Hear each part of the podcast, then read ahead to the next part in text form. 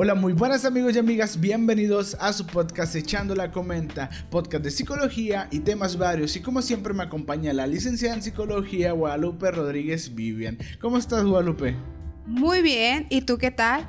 Muy, muy bien, con música de fondo, mira, eh, están tocando todo lo que da la banda. Así es. Como todos los fines de semana, ¿no? Nos han tocado que son muy fiesteros, porque pues Aquí donde está el estudio está cerca de, un local de, de fiestas. un local de fiesta. Pero pues, ¿quiénes somos nosotros? que vamos a reclamarle, ¿no? No, pues sí. eh, Guadalupe, pues, ¿qué tal? ¿Qué ondas? ¿Qué, qué tema nos traes el, esta semana, vaya?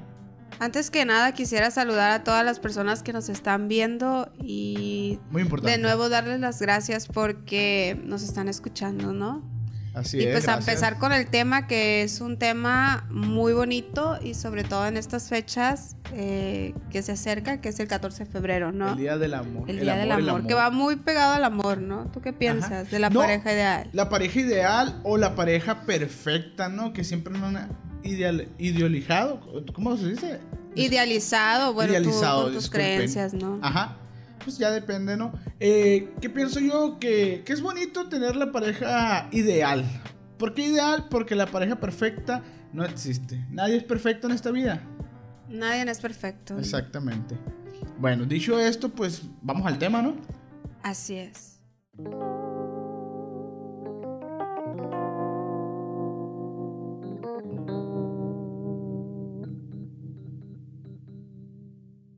La pareja perfecta no existe, pero creemos que podemos encontrarla. Pero en verdad lo que encontramos es la pareja ideal, más no perfecta.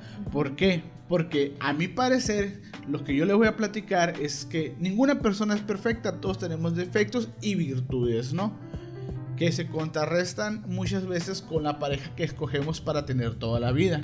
¿Tú qué piensas de eso, Guadalupe? Pues es muy bonito compartir la vida con alguien, ¿no? Pero yo soy de las personas que piensa que tienes que tener madurez a la hora de elección de tu pareja y una independencia, ¿no?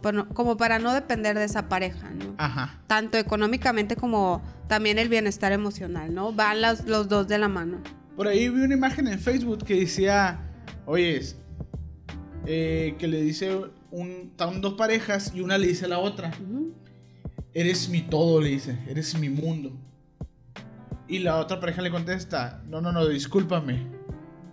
No eres mi, tú no eres mi todo, le dice. Pero si eres alguien muy importante alrededor de mi mundo, porque en mi mundo giran trabajos, amigos, familia, proyectos personales.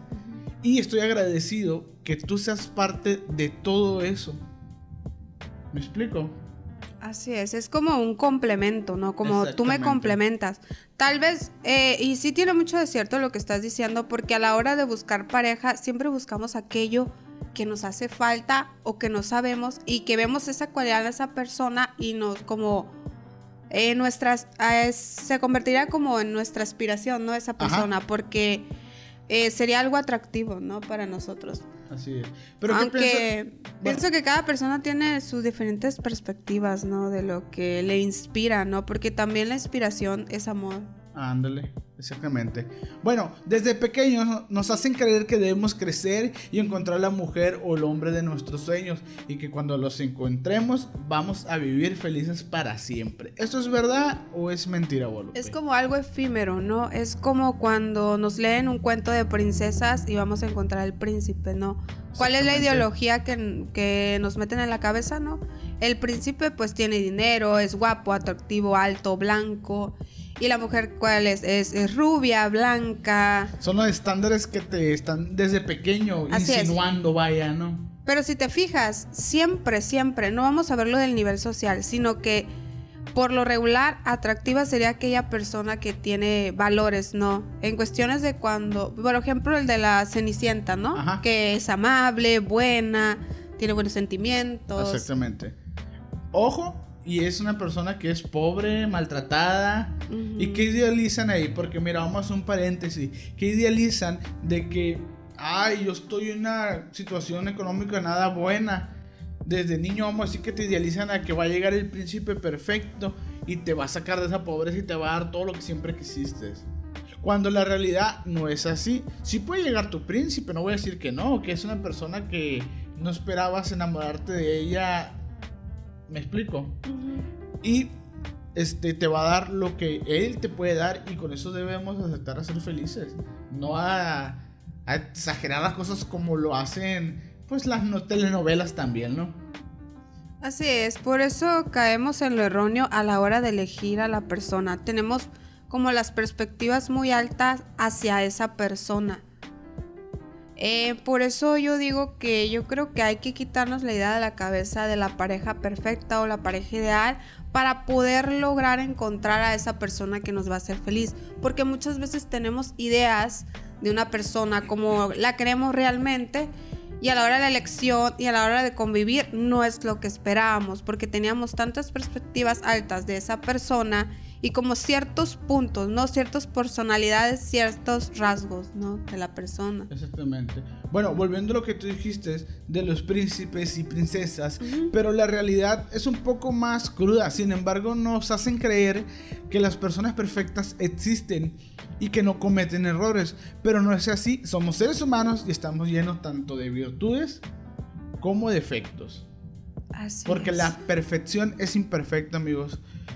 Lo mismo vuelvo, en México estamos culturizados, culturizados, ¿no? ¿O cómo? Sí, cultari sí culturizados, ¿no? Ay, no, son trabalenguas esto, ¿no? Perdón. El, sí, la cultura de aquí de México. Sí, pues estamos culturizados. ¿Cuál crees que sería la cultura aquí de México en cuestión de una mujer? ¿Qué, qué hábitos o qué, qué, tipo de personalidad sería una mujer atractiva no para un hombre mexicano, no? Yo pienso que estamos un poco, mira, voy a generalizar a, lo mejor estoy hablando un poco de más, pero voy a generalizar lo que pensaban hace unos años. ¿Cuál era la mujer perfecta hace unos años? La que te cocina, la que tiene a los niños bien atendidos y tiene bien atendido al marido. Eso yo creo que era la idealización de una persona perfecta aquí en México. O en otras partes también de antes. Yo creo que ya ha cambiado mucho la ideología que tiene de una mujer atractiva, no ahora. Ah, no, ahora son tiempos diferentes, pero sí antes así se pensaba, o que una, que cuál sería el atractivo mayor de un hombre que supiera cocinar, ¿no? Muy rico, ¿no? ¿De un hombre? Así es. Ah, cocinar. Por ahí lo leí. Sí, En un estudio. No, pues ya, yo ya chingué porque sé cocinar muy bien. bueno, este, también, vamos, volvemos a lo que son las novelas. ¿Cómo son voy a decir el 80% de las novelas de México como San Guadalupe. ¿Cuál es la primicia? Pues que la pobre conoce al rico, ¿no? Así de fácil, ¿no? Y que todo, pues aparte de eso, que todo va a ser muy bonito, ¿no? Ajá, pero no cuentan después qué pasa ya que se casan y viven juntos. Así es, pero algo que sí cuentan en las novelas es como, primero ponen como mucho la dificultad, ¿no? De me quedo con, esta persona. Como que le ponen mucho, ¿cómo se podría decir? Ah, dificultades, ¿no? Para poder llegar a aquello ideal. O sea, en, las novelas sí te muestran eso, como que una dificultad para encontrar a aquella persona la, con la que, la que estás buscando, ¿no? Como que son muchas adversidades. Y cuando la realidad puede ser muy diferente. O tú puedes encontrar el amor de tu vida no sé, en la primera persona que conociste que te interesó y dices tú, wow, tiene todo lo que siempre he buscado. Sin embargo, también hay otras personas que para buscar su pareja ideal, no perfecta, porque sabemos que perfección no existe.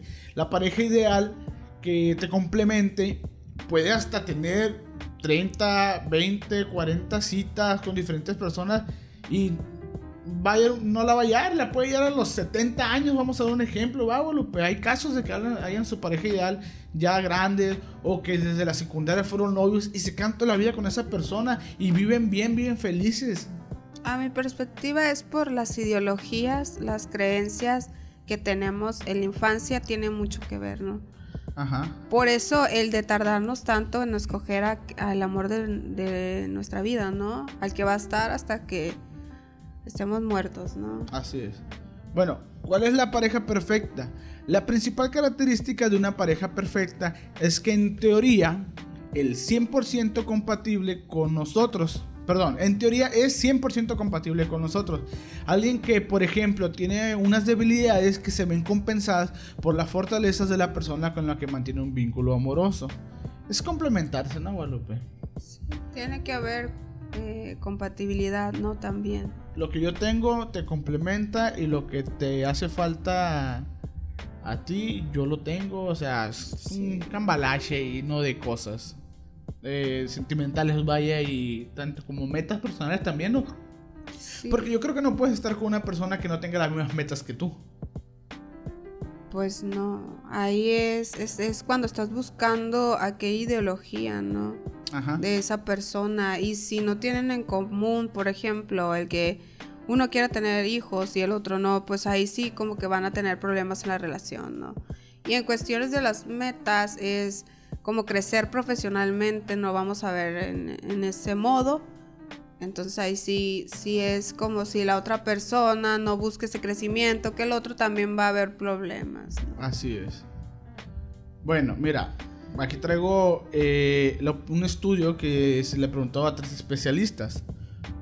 Al escoger una pareja, dice Quiñones Roldán, aconseja que se conozcan cuáles son las percepciones, metas, objetivos o maneras de resolver conflictos de la otra persona. De ese modo se sabrá que las discrepancias deben negociarse para evitar que se perjudique la relación. No es un requisito que sea igual a ti. Aclara, deben ser similares en términos de cómo respeten las diferencias. ¿Qué me puedes decir de eso? Pues que obviamente si tienen, ¿cómo vamos a poderlo decir? Una educación diferente, y lo que solamente hay mm, sería como una atracción física y los valores son diferentes, yo creo que como yo dije, van a tener problemas. Exacto. Y no va a haber una discrepancia, disculpen, de parte de los dos, ¿no? Ajá, oye, la comunicación. Y la comunicación es muy importante, pero no solo la comunicación, también la pasión y también el compromiso que es el triángulo del amor de Stenberg. Entonces tiene que haber un complemento, un equilibrio para que pueda haber amor en la relación, ¿no? Y pueda una futura relación feliz, ¿no? Vamos a llamarlo así. Así es, Guadalupe, correcto. Bueno, por su parte, el psicólogo holístico y life coach o entrenador de vida, David Hernández Morales indicó que la comunicación es clave para subsanar las diferencias que pueden tenerse con una persona a quien se considere ideal. Lo que no, y entre comillas vamos a decir esto porque es algo que él dijo, lo que uno busca es que armoniosamente se pueda forjar una relación. Sí, porque el éxito en la vida de la pareja depende de gran medida de una buena elección, ¿no? Y pues yo pienso que eso también conlleva las experiencias de vida. Probablemente una relación fallida eh, te sirva en otra relación para no pasar por lo mismo. Para no cometer, vaya, los mismos errores, ¿no? Así es, como que vas creciendo en cuestión, vas madurando para tener, también para tener una buena relación, ¿no? Exactamente. Porque todos tenemos fallas. Oye, Guadalupe, a tu perspectiva, te quiero preguntar algo es, es mejor tener una relación, vamos a decir, las personas estas que conocen una sola persona que nunca habían tenido otra relación y luego tienen una relación con ellos y se pelean, este, tienen muchas indiferencias, pero van aprendiendo sobre la marcha. ¿Qué, preferiría? ¿Qué, qué es preferible? ¿Una relación así o tener varias relaciones que hayan sido caóticas para aprender de esos errores y pues ya llegar con la pues, pareja ideal. Más que nada, si vienes de una relación muy tormentosa, es eh, tal vez estás arrastrando algo desde la infancia y lo traes cargando hacia la relación. Por eso yo digo que para establecer una buena relación necesitas sanar y estar bien, tanto física como emocionalmente. Entonces, si tú ya vas cargando, disculpen, de problemas, tal vez ir a terapia eh, te ayude un poco para ver las fallas que tuviste en esa relación caótica y de los problemas que estás arrastrando. Ok, bueno, no obstante, la consejera y especialista en parejas, Naishali Rivera Nieves, dijo que la definición de pareja idónea, vamos entre comillas, varía de acuerdo a la etapa de la vida en que se encuentra la persona. Porque pues todos sabemos, ¿no? Que de 15 años no buscas la pareja de que, hoy tengo novia y me voy a casar con ella, ¿no? ¿Verdad? Sí, no hay madurez, ¿no? Yo creo eh, que... Como para escoger a la persona ideal, más bien estás experimentando. Sí, yo creo que a los 15 años, yo mi novia que tuve a los 15 años, o en la adolescencia, vaya, era más que nada de, de manita sudada, pues, a ver qué, qué, qué, qué, qué experimento, a ver cómo... O no tenías ni la madurez, ni el pensamiento de lo que era cómo elegir a una persona que va a estar contigo toda la vida, o que en verdad, en vez de que te dé problemas, eh, se van a compartir lo que es la felicidad o se van a ayudar o van a superar muchas cosas juntos. Entonces, como que en la adolescencia eh, tienes, aparte de que vienes con la ideología de lo que te enseñaron tus padres, eh, no hay una cierta madurez para formar una relación, lo que sería la ideal, ¿no? Yo creo que nomás es de, pues, panda de manita sudada, ¿sí o no? Pero es bueno, hay muchos libros, están las redes sociales sobre el amor bonito, ¿no? El, cuando ya tienes cierta madurez, cierta independencia, y ya es cuando tú dices, eh, ya disfrutaste, ya saliste con los amigos, ya terminaste tu carrera, o simplemente no estudiaste una carrera, pero te dedicaste, no sé, a otras cosas, eh, experimentaste y ya estás en una etapa de que quiero elegir a una pareja. Es, bueno, eh, como, ¿cómo se podría decir? Quiero formalizar, ¿no? Como se dice. Sentar cabeza, vaya. Sí, pero es bueno un poquito leer un poquito, porque como te abre más las ideas de, de lo que tú quieres, de, de, lo que buscas en esa persona. Fíjate que suena cruel y suena como un poco realista, pero yo he conocido personas que, ay, me quedo con esto ya. Y ya no lo voy a soltar. ¿Por qué? Porque no sé, pero yo ha visto así, así como lo escucho. El apego, ¿no? Ya me quedo con esta, aunque no tenga lo que yo quiero, ya me quedo con esta. Y suena cruel como lo digo, pero se ha pasado, ¿verdad? Relaciones que están nomás por estar con ellos y después de años y años truena la relación. Pero el apego tiene mucho que ver con tus experiencias tanto en la infancia en tu vida, ¿no? El apego hacia la persona porque estás tan aferrada y realmente no te hace feliz. Estás, eh, tal vez estás un poco confundida de lo que realmente te hace bien tanto emocionalmente como físico, ¿no? Así es. Bueno, mira, te voy a decir un poquito de las etapas. Explicó que en el caso de los adultos emergentes de 20 a 35 años, estos buscan desarrollar planes a largo plazo, desde adquirir un hogar o formalizar, o formalizar perdón, una familia. De 20 a 35 años ya lo que estamos buscando, formalizar una familia o adquirir un hogar con esa pareja, ¿no? Que tienes en el momento. ¿Por qué será de 20 a 35? Yo lo aumentaría un poco más, de unos 25 a 35. Yo creo porque a los 20 todavía eres un poco inmaduro, ¿no? Eh, pues todavía no sé si ya hayas cumplido tus metas o tu independencia, ¿no? Porque otro punto muy importante que es para escoger a una pareja es que tienes que vivir tú solo, lejos de tus padres, para poder encontrar a aquella persona. Y está realizado, ¿no? Y está realizado. Muchas veces dicen, no, que vivimos en, un mundo, en un país, disculpen, capitalista, eh, y las ideologías de que tienes que encontrar a fuerzas una pareja o esto. No, de hecho está comprobado y hay estudios que las personas que tienen una que tienen una pareja son más felices que las que pasar que las que pasaron por un divorcio o los que están solos o por ejemplo los que están pasando por un duelo que perdieron a su pareja, o ya hay estudios de de que es verdad, de que tener pareja es parte de la autorrealización, de la parte afectiva, de que puedo contar contigo, con una persona que está contigo todo el tiempo. Ocupas el apoyo de alguien más. Pues. Así es. Bueno, mientras los adultos de mediana edad de 40 a 55 años varían lo que buscan de una relación según lo que hayan vivido y los adultos mayores de 60 en adelante buscan compañía y comprensión. Compañía, ¿no? Las personas adultas buscan más eh, la parte, ya no tanto la pasión, pero sí como la intimidad, ¿no? Ándale. La comunicación, el tener que platicar con alguien, el no estar solo. Oye, y, de los 40 a los 50, si alguien se divorcia a los 40, imagínate, ya tiene hijo y todo eso y se divorcia.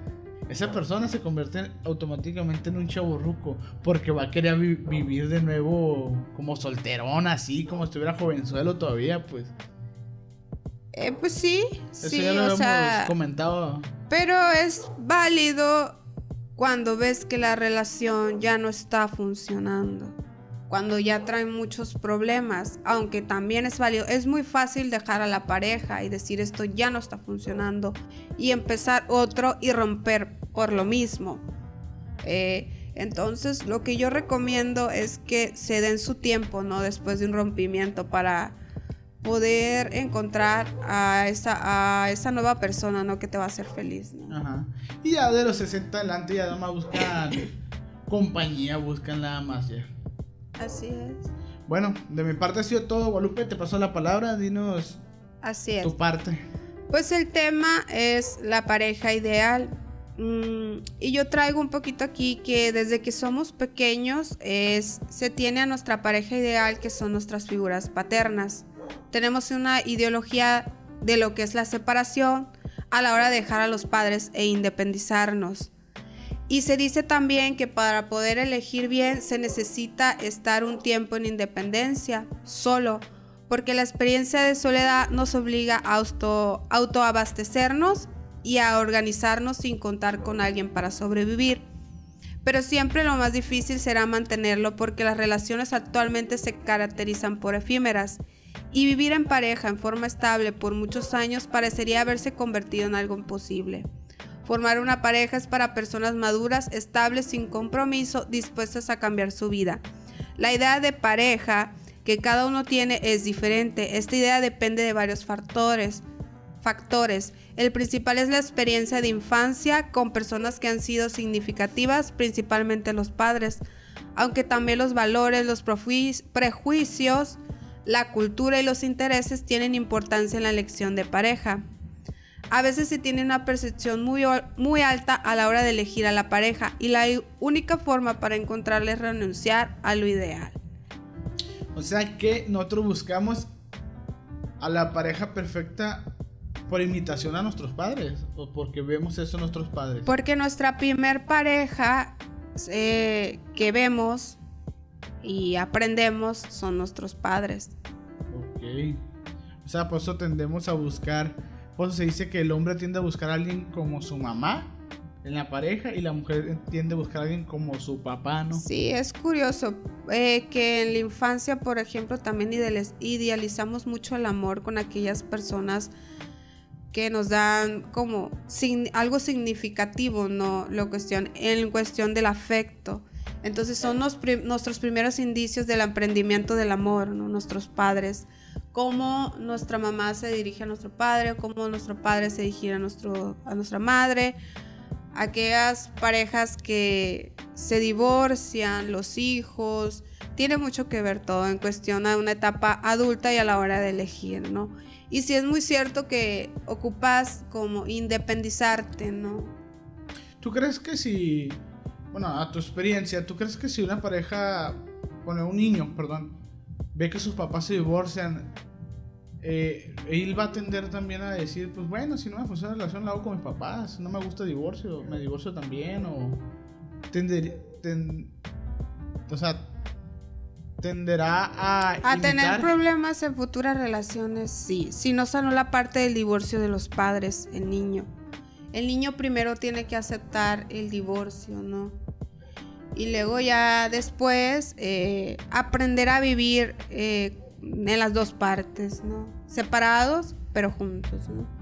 Ok, entonces le puede afectar si no lo lleva de una manera, pues, vamos a decir, con terapia, le puede afectar al no encontrar nunca su pareja ideal. Así es. Eh, le puede afectar al, al, encontrar ya al momento de elegir. Y muchas veces tienes miedo, ¿no? A la hora de elección de que si va a funcionar, de que si no va a funcionar. Otra cosa muy importante es que no tengas miedo a conocer a la persona. Primero conócela, no solo es el físico como se vea, porque sí es cierto, tiene que haber como la atracción química, esa cosa que tú cuando ves a, esa, a la persona... Eso que sientes, ¿no? Así es, eso que sientes por esa persona, eh, que te haga sentir bien y que de repente te dé miedo conocer a esa persona. Entonces, mejor no estás listo, ¿no? Yo me pregunto ahí cómo le hacen los asexuales para encontrar la pareja ideal, porque sabemos que la primera impresión que nosotros tenemos de pues la que ahora es tu pareja, tu novia, tu esposa, fue la atracción física. ¿Cómo le harán los que no sienten pues los asexuales? Porque no solo está la parte sexual, es parte de del complemento, ¿no?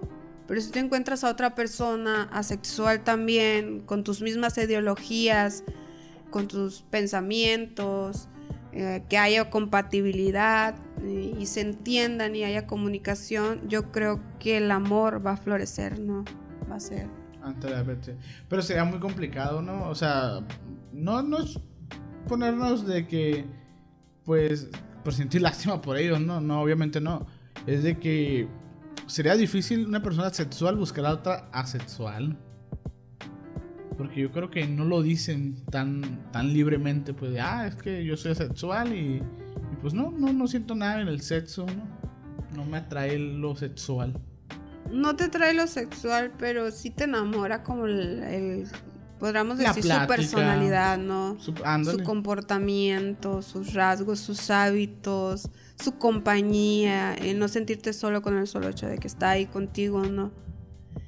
Entonces, es, por eso es importante a la hora de elección también saber un poco de lo que es el amor en una relación. En muchas parejas, por ejemplo, hoy en día lo que estamos viviendo es como no hay balance.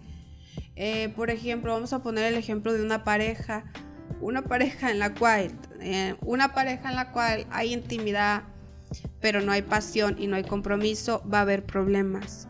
Una pareja que tenga compromiso, pero que no haya pasión ni intimidad, también va a haber fallas. Es que pues la verdad el instinto animal es el instinto animal. Tenemos que tener relaciones sexuales porque si no, este, nos pega lo que es la histeria, ¿no?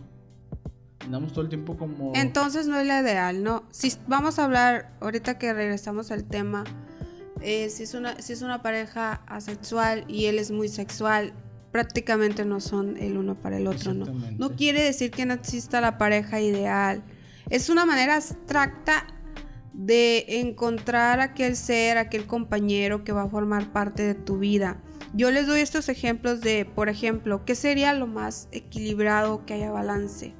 Lo más equilibrado es que tanto la comunicación, que es la intimidad, tanto la pasión, tanto el compromiso de la persona que tú de esa es el respeto que se merece y que hay un balance. No quiere decir que estos tres caminitos vayan a ser perfectos, sino que debe de haber un balance. Y si ya lo ya hay ese balance, ese equilibrio, pienso que sería lo ideal, ¿no? Como la pirámide del amor de Stenberg. Entonces, yo sí creo mucho en, esta pirámide del amor. O de lo que es el amor. A ver, dime, Joel, ¿qué es el amor para ti? Mira, el amor para mí, así a simple. Pues a simple vista, para mí sería comprensión, ternura, este. Un balance, como dices tú, entre, bueno, a mí me gusta esto y a ti te gusta esto vamos a darnos tu tiempo para tus cosas y mi tiempo para las mías. Siendo de, pues de gusto. Y sobre todo, pues, que te quiera, ¿no? Que te ame, que, te comprenda cuando estás mal, que te siga en tus, en tus metas o en tus locuras también, vaya, que sea, que sea, pues, un complemento para ti, vaya. El ser humano siempre ha buscado eso de compartir la vida con alguien, ¿no? No le gusta la soledad, le gusta compartir sus logros, eh, todo con una persona.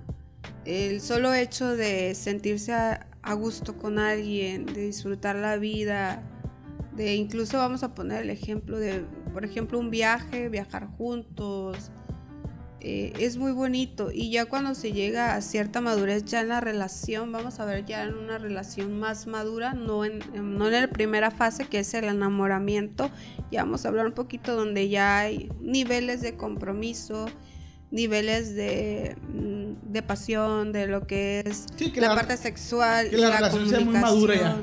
Ya, vamos a ponerlo así. Hay parejas que, como ahorita diste un ejemplo, que se separan ya cuando están grandes. Eh, yo eh, no las critico ni nada, mm, pero, tampoco, eh, como que tal vez ahí viene también de lo que estás cargando tú en tu infancia, de lo que no pudiste resolver, la ideología que tus padres de que tiene que ser esa persona la única la que debe estar contigo, la que elegiste. No puede haber errores. A lo mejor un ejemplo sería de alguien que creció con unos padres eh, que nunca se separaron, no tuvieron problemas. Entonces dicen, no, pues la relación a fuerzas tiene que ser así, no tiene que haber problemas, eh, no tiene eh, no vemos, cuando somos pequeños, no vemos los problemas que tienen nuestros padres o los que están cargando. Tanto podría haber problemas económicos como también tal vez no tengan una buena comunicación y eso no nos van a mostrar. Como hijos, los padres no nos lo van a mostrar. Así Entonces, ya desde ahí ya estamos un poquito mal, o sea, en cuestiones de que sí es cierto, a los hijos no le vamos tampoco a llevar la carga de los problemas, sino que son cosas que vamos aprendiendo conforme vamos creciendo.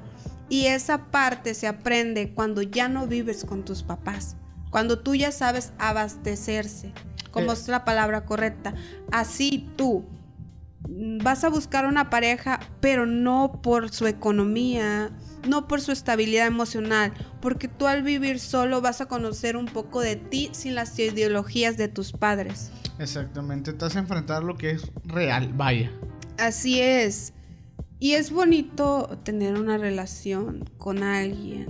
No esperen mucho tiempo, ¿no? Tampoco. Y tampoco, como vuelvo a repetir, tal vez ya lo repetí, perspectivas tan altas eh, de encontrar a esa persona. Exactamente. Así, no vas a poder lograr, así no vas a poder lograr encontrar a aquella persona que pueda hacerte feliz. Ahora otra cosa. Ahí dijiste algo muy importante, no tener expectativas tan altas de tu pareja. ¿Por qué? Porque hay mucha gente, y créanme, porque es la verdad, yo lo he visto, yo creo que también alguna vez lo viví, y dije, yo quiero que mi pareja sea alta, vamos a decir, delgada, que tenga dinero, que tenga estudios, que sea perfecta, que no se queje, que sepa cocinar, que sea buena esposa, que sea atlética, que sea la la la la la la la Pero no va a pasar. Así es. ¿Por qué? Porque hay que verse uno también mismo de que, a ver, yo también soy, eh, vamos, tengo buena economía, este, este, también soy atento, también soy servicial, como creo que sea mi esposa. Porque también, si tú quieres algo así, es porque tú eres así, ¿no? O sea, hay que ser realistas también, pues. La perfección no existe, amigos. No, eh, yo creo en la que no tengas tanto en la cabeza eso que idealizaste. ¿Por qué? Porque, porque tal vez la persona está contigo todo el tiempo y te hace sentir bien y tal vez no sea tu pareja, eh, sea una amiga, una conocida, y que con el solo hecho de que te pongas a hablar con esa persona te haga sentir bien. Y por el temor a las relaciones fallidas que has tenido o los problemas que estás arrastrando, tal vez no te das cuenta de que esa persona era la correcta y las ideologías están tan marcadas que vas en busca de eso y es un no literalmente te, topas con pared, vaya. Ahora, en la actualidad las parejas eh, pasan por problemas. Eh, hay subidas y bajadas que entre los dos eh, se puede resolver, ¿no? Con una buena comunicación. El cómo te diriges a tu pareja tiene mucho que ver el cómo tú les dices las cosas, porque si se las dices de manera golpeada, pues no es la forma, ¿no? O agresiva. O hay palabras, hay palabras, por ejemplo, el que te pase y que te digan nada. el, bueno, ¿cómo estás? Eh, no, pues me pasa esto, no me gustó esto. Ah, bueno, esa es otra forma de contestar. Y el orgullo nos mata también. ¿eh? Así es. Bueno, mm, yo les voy a leer un pedacito aquí que me gustó de todo lo que estábamos leyendo, pero también quería comentar, ¿te acuerdas que estábamos escuchando un audiolibro, audiolibro sobre las almas? Sí. Gemelas y que en ese libro te explica mm, cómo llegar a convertir a tu pareja en alma gemela, ¿no? Pero dentro de eso en sí, yo no lo veo como, como el objetivo del libro, sino que yo lo veo que no existe la pareja perfecta o la persona perfecta. Más bien es una abstracción de todo, ¿no? De lo que, de tus creencias, de todo lo aprendido de tus experiencias. Porque ahí parte nos explica así breve una relación de pareja en la cual les gustan las mismas cosas, comparten las mismas cosas, pero a la hora de comunicación no tienen como esa buena comunicación. O sea, nos gusta lo mismo, pero no estoy a gusto contigo. Eh, no, no, no me expresas, eh, porque también tiene mucho que ver tus emociones y lo que estás, tus acciones, ¿no? Que concuerden en lo que estás sintiendo. Que también puede ser un problema en la relación. Hay que predicar con el ejemplo, vaya. Que eso se llama sistemia, ¿no? En psicología. Y otros problemas en las relaciones son los del apego, ¿no? Esas relaciones que las que ahorita dimos ejemplo que son las que tienen muchos años y que ya a los 60 años se separan, ¿no? es porque ya traen problemas arrastrando que no han resolvido, que no resolvieron y ya en una etapa ya adulta. No, y hay casos como que ya explotas, ¿no? Ya, ya estoy harto. Y hay casos de que llegan los 40 años y no están a gusto en la relación, llegan los 50 y no están, y llegan los 60, 70, 80, fallecen y nunca estuvieron a gusto con la relación ¿Por qué? Porque pues no estés a fuerza con alguien, así te lo voy a poner, no estés a fuerza con alguien, dile, porque tanto estás haciendo infeliz a esa persona, te estás haciendo infeliz a ti mismo. Así es.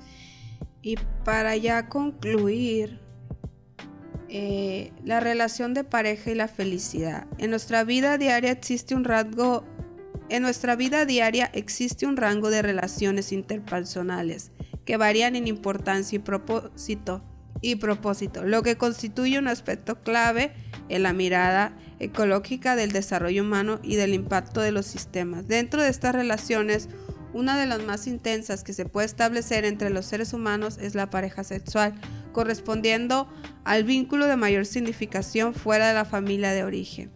Sugiere que para ser feliz en una relación de pareja se necesita satisfacer tres aspectos satisfacción instrumental que implica la satisfacción de necesidades básicas como la comida, vestimenta y dinero, y la satisfacción emocional, es decir, apoyo social, intimidad y la sexualidad. Satisfacción lúdica que corresponde a actividades de esparcimiento que provocan bienestar. Es el pedacito que quería leerlos, me gustó, ¿no? Que aquí habla de lo que son las satisfacciones, que nos hace feliz realmente, ¿no? Porque muchas veces a la hora de elegir no vemos nada de esto.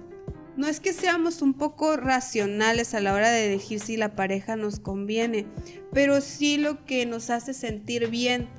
¿Para qué estar con alguien? A la hora, ahora sí hablar del tema de lo que es la pareja ideal. ¿Para qué estar con alguien que después van a tener muchos problemas?